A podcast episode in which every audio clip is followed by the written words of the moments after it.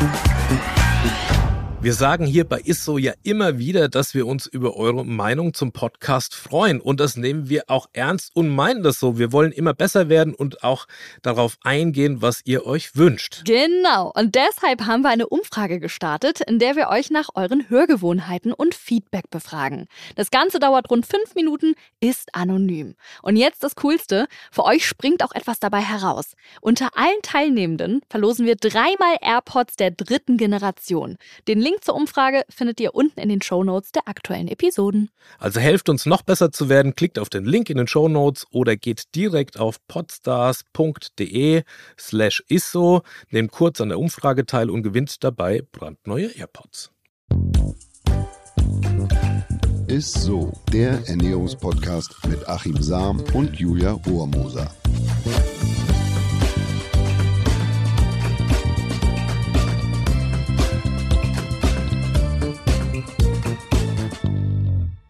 Hallo und herzlich willkommen, ihr Lieben. Ihr hört Isso, der Ernährungspodcast äh, mit mir, Julia Rohrmoser und mit Achim. Ja, selbstverständlich mit der äh, herzhaften Julia Rohrmoser. Oh, ja, Achim.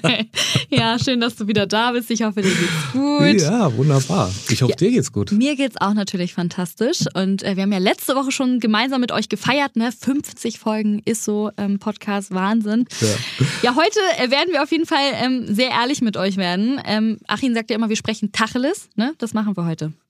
Ja, gnadenlos ehrlich. Ne? Also war mhm. zumindest war dein Wunsch, dass du gesagt hast, Mensch, das, was, was wir immer so äh, hinter der, äh, hinter dem der Kamera, hätte ich fast gesagt, hinter dem Mikrofon so erzählen, mhm. das müssen wir eigentlich davor machen. Auf jeden Fall. Habe ich überhaupt kein Problem mit ehrlich mit meiner Geschichte irgendwie umzugehen. Und äh, was heißt ja immer, ach, der, der Ernährungswissenschaftler, der macht ja alles richtig und er muss alles richtig machen. Mhm. Aber äh, und dann mir sind tatsächlich schon Leute hinterhergelaufen am Buffet und haben ach so, und haben fotografiert und das ist also ein Ernährungswissenschaftler. Oh. Ja, das ist also auch ein Ernährungswissenschaftler. Äh, jetzt starte doch mal mit deiner ganzen Geschichte. Wie hat, wie hat das angefangen? Vielleicht muss ich da erst so ein bisschen einleiten und, und mal erklären, wie ich mhm. eigentlich so groß geworden bin. Also ich bin ja, ich komme ja aus einer Metzgerfamilie äh, und, und, man muss sich vorstellen, mein Vater hat früher einen Kindergeburtstag und bei mir, da hat er äh, schon die Gesichts- und, und Bärchenwurst genommen, um daraus Servierten zu falten. Also so wird, Ach. So mhm. wird ein, ein Metzgersjunge groß, obwohl ich sagen muss, meine Eltern, die haben immer allergrößten Wert auf Ernährung gelegt. Also ganz großen Wert. Da bin ich heute noch ganz froh, muss ich sagen. Gerade mein Vater. Mhm. Äh, es gibt ja so viele Familien, da ist es äh, noch nicht ganz so. Also bei meinem nee. Kumpel Stefan, äh, das war damals mein, mein bester Freund, da gab es einmal im Monat so schöne Schweinemedaillons, immer Medaillons klein, schön angebraten, bisschen Mehlschwitze und so. Das gab es bei uns nicht. Oder, oder so, wenn man das quasi von den, von so Partys abends kennt. Ne? Da, mhm. da gibt's ja immer, es gab so ganz kleine Buletten, oh, so, ja. so Mini-Dinger, die man mhm. dann so weghabst, wie so M&M's und so. Das gab's bei uns nicht. Bei uns hat äh, weil, das zu ungesund in Ja, bei uns hatte so eine Bulette 20 Zentimeter Durchmesser so, und, und, Handballgröße. Ach und bei uns gab es nicht größer. ein Schnitzel oder so. Bei uns gab es also pro Person äh, lagen da halt immer drei, vier, fünf. Das Ach ist so. tatsächlich, wenn du nur eins okay. gegessen hast, dann bist du nah an der Enterbung vorbeigeschrafft. Und mein Vater hat immer gesagt, Junge, wenn ich paniere, dann paniere ich richtig. Und mein Vater hat in der Küche, ich habe es glaube ich schon mal erzählt, immer alles wegpaniert. Da sah es aus wie im Kieswerk. Oh, wie herrlich.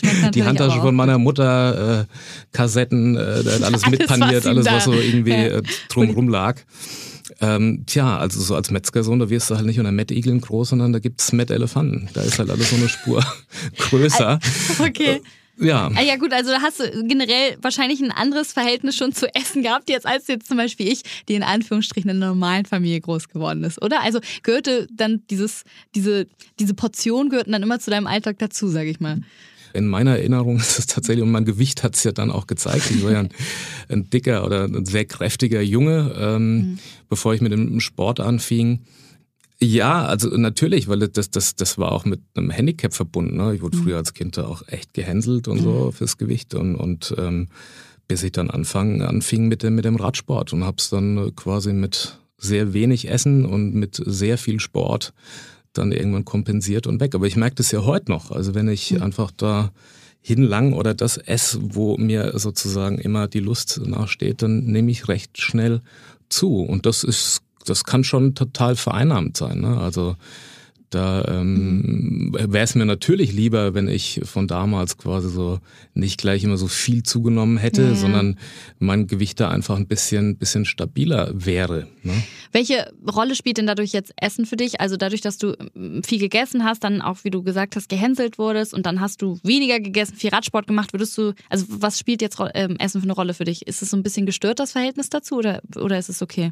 Ich würde tatsächlich was sagen, ja. Also was heißt gestört? Ich, ich kope viel über das Essen. Also ich merke, dass ich, also Coping, wenn man, wenn man äh, viel kompensiert, mhm. ne, so heißt es ja in der Psychologie oder in der Ernährungspsychologie, dass Essen da für mich schon irgendwo eine, eine große befriedigende Rolle spielt. Und, und ja. ähm, dass äh, schon das so ist, dass das einen gewissen Einfluss auf mich hat, äh, dass ich mich irgendwie so auch, auch im Urlaub, ich freue mich immer aufs Essen. Ja, also da mag ich nicht alleine aber das sein, aber, ich auch. aber das ist, das, das ist jetzt nicht so, ah, jetzt musst du frühstücken gehen oder jetzt musst du mhm. da und, und jetzt müssten wir ja mal was essen. Ich vergesse auch irgendwie kaum das Essen. Das, das verstehe ich nicht. Die Leute, die immer sagen, oh Gott, 15 Uhr, ich habe noch gar nichts gegessen heute, wo ich immer sage, ja, nee Leute, ja, das könnt ihr nicht vergessen. Tatsächlich.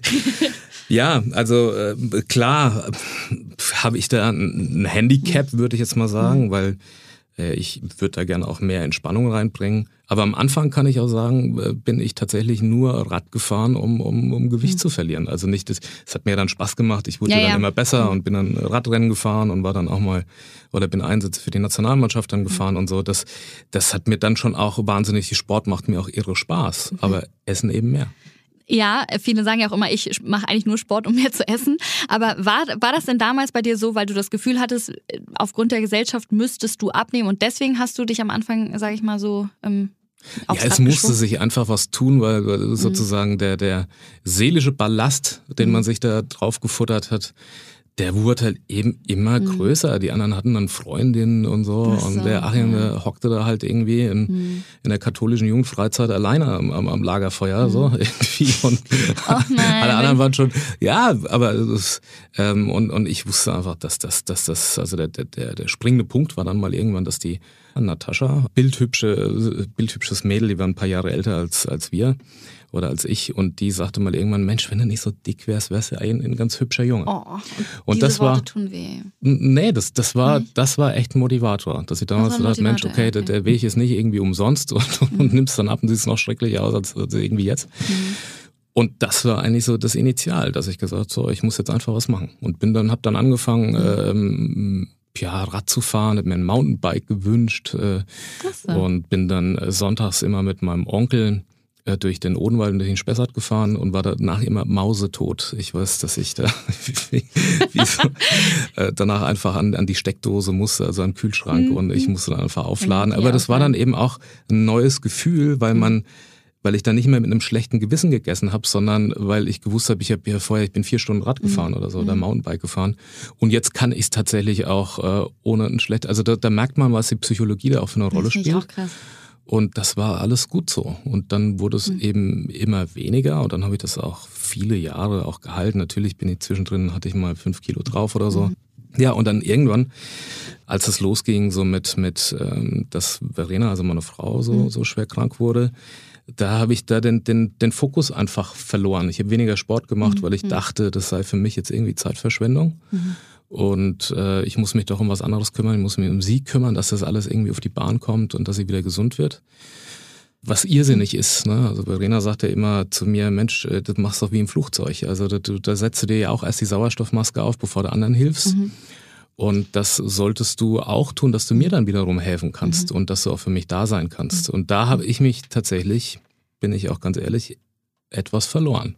Das glaube ich. Und habe einfach wenig gemacht, so, obwohl ich weiß, dass es mir gut tut. Also da, da, mhm. da sind wir wieder bei dem Thema, natürlich erzählt man immer was alles irgendwie, was man so tun und was man so machen kann.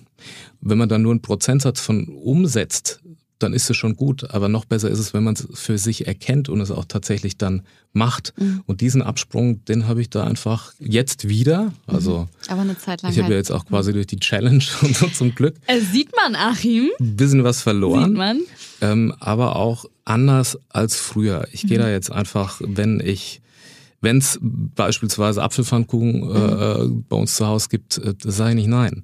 Und, und, und Aber das sollte man ja auch eigentlich nicht. Wahrscheinlich ist es gut, wenn, wenn man nebenbei Sport macht und einfach weiß, okay, heute habe ich so und so viel verbrannt, dann kann ich mir auch mal so einen Apfelpfannkuchen gönnen. Oder? Ja, Sport schafft einfach Freiräume, um ja. genießen zu können. Mhm. Und das, das ist äh, nebst natürlich irgendwie, was sich da psychologisch alles tut, äh, neben den positiven Stoffwechseleffekten und so aber ich bin jetzt quasi auch in so einem Alter, wo ich es einfach zulasse und ja. wo ich sage, es ist okay. Und mhm. ähm, wenn jetzt da draußen jemand ist, der sagt, Mensch, du bist Ernährungswissenschaftler und du musst so ein Sixpack haben. Ja, aber er ist da irgendwo, mhm. liegt halt ein bisschen Biopren und Wäsche drauf auf der, auf der Wäsche. Ist, ach man. Aber ähm, es ist, äh, man muss sich da selber finden und nicht so von außen lenken lassen. Man muss aber auch drüber stehen können. Also das setzt mir schon auch zu. Ne? Also ich habe da schon total. auch Zuschriften gekriegt und wie kann das denn sein? Aber es Echt? ist ja beim, Hast du Zuschriften? Das, ja, ich, das macht ja, mich ja, immer sauer. Ja, habe ich, hab ich tatsächlich schon gekriegt. Auch ziemlich böse und, und äh, Weil die meinen, dass du das Handwerk nicht so begreifen würdest, wenn, wenn du nicht, sage ich mal, so aussehen würdest, wie man sich so einen Ernährungswissenschaftler vorstellt. Naja, Oder? wir sind ja alle geprägt auch. Ich meine, man muss ja. Instagram nur einmal aufmachen, da siehst du ja nur Sixpack und, und, und äh, Frauen, die eine Figurmarke makellos haben und so. Und dann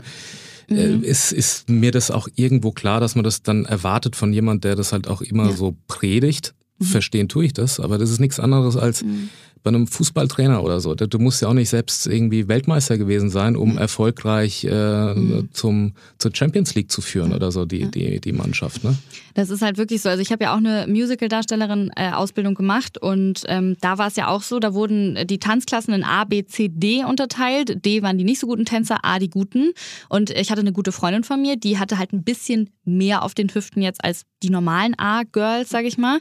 Und die wurde dann runtergestuft in C, weil die Lehrerin gesagt hat, so sieht keine Tänzerin aus, obwohl sie genauso gut getanzt hatte wie, wie wir. Und das war für mich auch das erste Mal, wo ich gedacht hatte, wow, so das, er weiß nicht, das war für mich das erste Mal, wo ich auch so ja. über diese Figurensachen nachgedacht habe und dachte, krass, was für ein Druck man in der heutigen Gesellschaft einfach hat. Ja, wir, wir sprechen ja über alles im Moment, mhm. Gender-Diskussion und keine mhm. Ahnung und die Wordings und äh, ich saß jetzt äh, kürzlich das erste Mal seit ganz langer Zeit mhm. wieder im Flugzeug. Und da sitzt rechts neben mhm. mir, neben uns, eine kräftige Frau und, mhm. und, und aber äh, ich habe das jetzt genauso wahrgenommen wie alle anderen Menschen da auch. Ich habe da auch bekannt. Aber dann saß hinter mir eine Frau mit Kindern und die sagte dann so quer rüber zu ihrem Mann, oh Gott, ist die fett.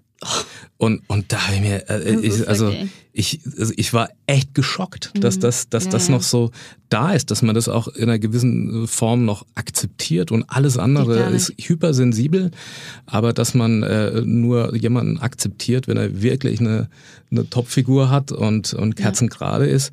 Ich denke halt auch immer, was ist denn auch heutzutage eine Topfigur? Nur das, was man auf Instagram sieht. Ich war jetzt äh, auch in, in Spanien letztens im Urlaub äh, zwei Wochen und dann habe ich auf Instagram mich so gezeigt, wie ich aussehe und ich gebe auch ganz ehrlich zu, ich habe äh, seit meiner Hochzeit sieben Kilo zugenommen, aber mir geht's gut und ich fühle mich auch nicht schlechter. Ich habe halt so ein kleines Bäuchlein bekommen und ähm, das war so krass, wie viele Leute mich darauf angesprochen haben, einfach über, über Instagram und meinten, oh Gott, Julia, also so ein Bauch, den du gerade zeigst, den hatte ich im vierten Monat, als ich schwanger war. Also wirklich solche Kommentare. Und dann war ich echt ein bisschen, also teilweise gekränkt, weil ich so dachte, darf ich mich jetzt so nicht im Bikini zeigen, weil ich halt nicht aussehe wie diese ganzen ja. Instagram-Girls. Also das. Also so mein, krass. mein, ja, das ist verrückt. Also das, das, das ist wirklich verrückt, aber das umgibt mich schon seit vielen Jahren. Ja, bei und, dir und, äh, ja. äh, ich fühle mich tatsächlich mhm. am wohlsten, wenn es nach außen kein Thema ist. Mhm. Also wenn ich nicht äh, irgendwie zum Bekannten gehe oder so, der, der, der ist Juwelier und jedes Mal, wenn der reinmarschiert, sagt er, oh, um Gottes Willen, ah, was ist mit dir passiert? Na, und dabei ist gar nichts passiert seit dem letzten Mal, aber es ist so, also wenn ich merke, dass das kein Thema ist, ist es für mich eine Erleichterung, obwohl man sich da auch von mhm. frei machen muss. Und ich merke natürlich, dass wenn ich mich im Alltag mhm. uneingeschränkt irgendwie bewegen kann, mhm. was ja einem doch schon schwerer fällt, wenn man ein paar Kilo mehr auf den, auf den Rippen hat. Also wenn ich irgendwie nicht mal äh, äh, nach Luft japse, äh, mhm. wenn ich mir den, den Schuh zubind äh, oder wenn ich, wenn ich Treppen steige und dann oben erstmal kurz ja. oder dabei nicht telefonieren kann oder so beim Treppensteigen, ja. dann, dann ist es für mich einfach, das ist eine Erleichterung und es geht einem so viel besser und man ja. kann das Leben einfach mehr genießen. Mhm. Und darum, das ist so mein Idealgewicht. Also okay. so nee, in, in der jetzigen Definition. Ja, und also, das ist ja auch gut, wenn jeder sein eigenes Idealgewicht hat. Deswegen finde ich es so schade, dass die Gesellschaft einem das so ein bisschen vorschreibt, ne, was so jetzt ein Idealgewicht äh, ist. Ja, an der Stelle ist irgendwie, ähm, mhm. da sind wir mit Diskriminierung und so nicht viel weitergekommen. Nee, leider, das ist, ähm, nicht. Und Self-Love und so weiter, da kann man ja erzählen, was man ja. will. Aber wenn man natürlich von außen immer hört, du bist so nicht richtig oder mhm. das ist so, bist mhm. du nicht gut genug, irgendwo verankert sich das schon im, ja. im, im Kopf. Tja. Aber was, was mich nochmal interessieren würde, ich meine, wenn man sich mit Ernährung sehr viel auseinandersetzt, was du natürlich als Ernährungswissenschaftler gemacht hast, ne, hat sich deine Ernährung plötzlich drastisch verändert kurz, als du das dein Studium da gemacht hast oder so? Also ich habe ich hab danach gesünder gegessen. Das meine ich jetzt aber nicht, mhm. dass ich mich ausgewogener ernährt mhm. habe, sondern ich habe einfach vorher als Radsportler mhm. ähm, naja, ich habe gedarbt bis zum Radrennen und habe da halt meine Diät gemacht mhm. sozusagen mhm. oder nach Diätplan. Also jetzt nicht eine Diät, sondern ich habe natürlich, also nach einer Diät ist ja auch sozusagen ein, ein Programm, ein mhm. Ernährungsprogramm mhm. gemacht. Und dann nach dem Radrennen habe ich dann regelmäßig den Kühlschrank geplündert. Ich bin einfach leer gefressen, so über Nacht. Und, und das ist mir seitdem nicht mehr passiert, weil Ach, ich schon gelernt habe, ich erzähle ja immer die Geschichte mit dem Altersheim und so, dass ich da nur Verbote Nichts sind verbieten. verboten und, mhm. und die Geschichten dass der Kopf eine ganz, ganz, ganz große Rolle spielt bei dem Thema. Mhm. Und, und nicht nur also die Ernährungsphysiologie, sondern die Psychologie da einfach einen wesentlichen Anteil ausmacht, die wir oftmals noch ja, abstempeln als nur ein Gefühl oder ist nur sowieso, da, da, da, da steckt schon eine ganze Menge dahinter. Und da, also ich hab, ähm, bin, das Studium hat mir ein Stück weit da geheilt. Ich möchte jetzt nicht sagen, dass ich als Erstgestörter in das Studium gegangen bin, aber ich habe zumindest da ähm, ja, äh, habe ich gemerkt, dass es da doch Abnormalitäten gab. Mhm. Ne?